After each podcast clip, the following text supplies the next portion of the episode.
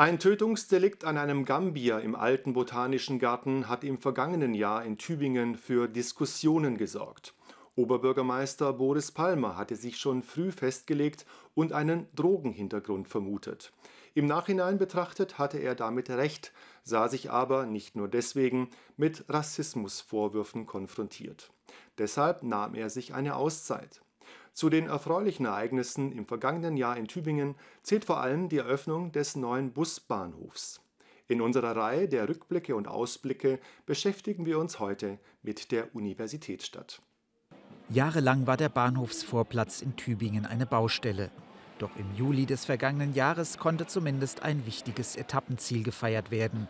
Der neue Busbahnhof wurde eröffnet und dazu die Radstation mit der dazugehörigen Fahrradtiefgarage.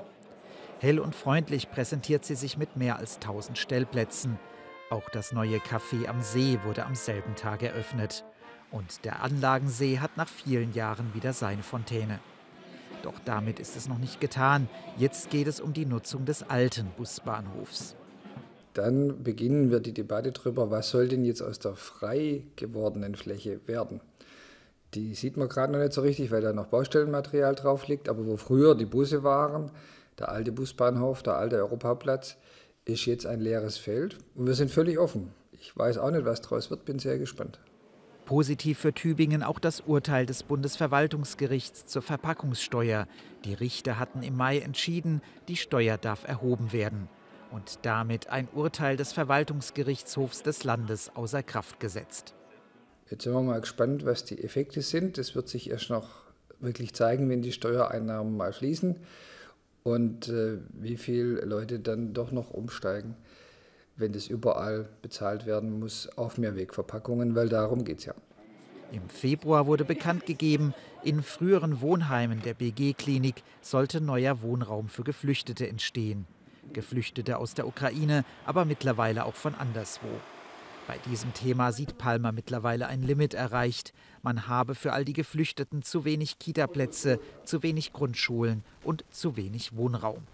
Es fehlt auch an ärztlicher Versorgung, an psychologischer Beratung, auch Sozialarbeitsstellen sind nicht mehr leicht zu besetzen.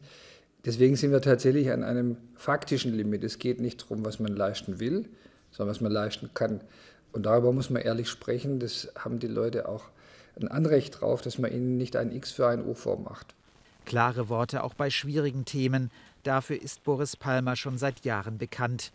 Im vergangenen Jahr fiel ihm das aber auch auf die Füße. Am 23. März wurde hier im alten Botanischen Garten ein 23-jähriger Gambier erstochen. Hintergrund war, wie später bekannt wurde, der Streit um ein Drogengeschäft. Das hatte Palmer schon früh vermutet, zu früh, wie viele Kritiker fanden wenn an der Stelle, wo seit Jahren die Drogen gehandelt werden, ein Mensch gambischer Nationalität, und das sind an dieser Stelle die Drogenhändler, in einen Konflikt verwickelt wird, bei dem ein Messer zum Einsatz kommt, dann ist die Vermutung sehr naheliegend, dass es sich um etwas handelt, das mit Drogenhandel zu tun hat. Sofort wurden Rassismusvorwürfe laut. Und als im April der etwas späte Neujahrsempfang der Stadt anstand, boykottierten ihn die SPD-Abgeordneten. Palmers Kritiker forderten, die Aufarbeitung des Verbrechens solle später nach dem Gerichtsurteil erfolgen. Wo ist jetzt die Aufarbeitung, die so viele verlangt haben, die aber warten soll, bitte, bis das Gerichtsurteil gesprochen ist? Ich sehe davon nichts. Und ich glaube, sie würde unter normalen Umständen auch schlicht vergessen. So geht es nämlich immer. Man will ja nicht so ganz genau hinschauen auf solche Probleme. Und ich meine, dass das für unsere Gesellschaft gar nicht gut ist. Wenige Tage nach dem Neujahrsempfang verwendete Palmer auf einer Migrationskonferenz in Frankfurt das N-Wort und tätigte eine umstrittene Äußerung zum Judenstern. Da war das Maß voll. Palmer kündigte eine Auszeit an. Einer seiner letzten öffentlichen Auftritte die Einweihung der Steinlachbrücke in der Friedrichstraße. Danach war er mal weg, ließ sich coachen und kehrte erst Ende Juni wieder in die Öffentlichkeit zurück, beim Fassanstich zum Sommerfest. Was er über den Fall Botanischer Garten durch das Coaching gelernt hat, ist folgendes.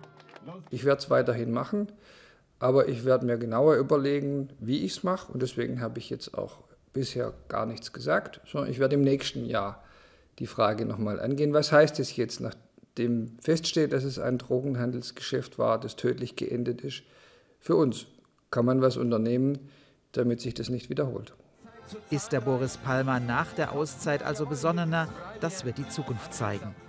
Und in der gibt es noch einiges zu tun, zum Beispiel bezahlbaren Wohnraum schaffen. Der entsteht derzeit am Helchinger Eck, am Breiten Weg oder an den Eulehöfen in Lustnau, nahe der alten Weberei. Hier entsteht Wohnraum für mehr als 4000 Menschen, doch das allein reicht nicht. Und da bundesweit 40 Prozent weniger Neubauaktivität stattfindet, ist sogar die ganze Baukrise in einer äh, Baubranche in einer großen Krise. Da wird man mit kommunalen Mitteln allein nicht gegenhalten können. Das heißt, die Forderung ist ganz klar. Bund und Länder müssen für den sozialen Wohnungsbau mehr Geld bereitstellen, sonst kommt ein Riesenproblem auf uns zu. Doch das größte Projekt ist es, Tübingen bis 2030 klimaneutral zu machen. Sichtbarster Bestandteil dieses Projekts ist der Solarpark Lustnau, die Ohren der B27. Aber das ist nur der Anfang.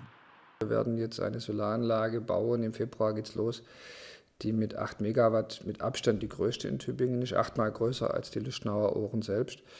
Und wir werden auch den Baubeginn sehen für die Solarthermieanlage, die in die Fernwärmenetze einspeisen soll, ebenfalls an der B27. Da wird unser Solar Valley gebaut. Schon in einem Jahr, so Palmer, soll man hier entlang der B27 sehen können, wie Energiewende funktioniert.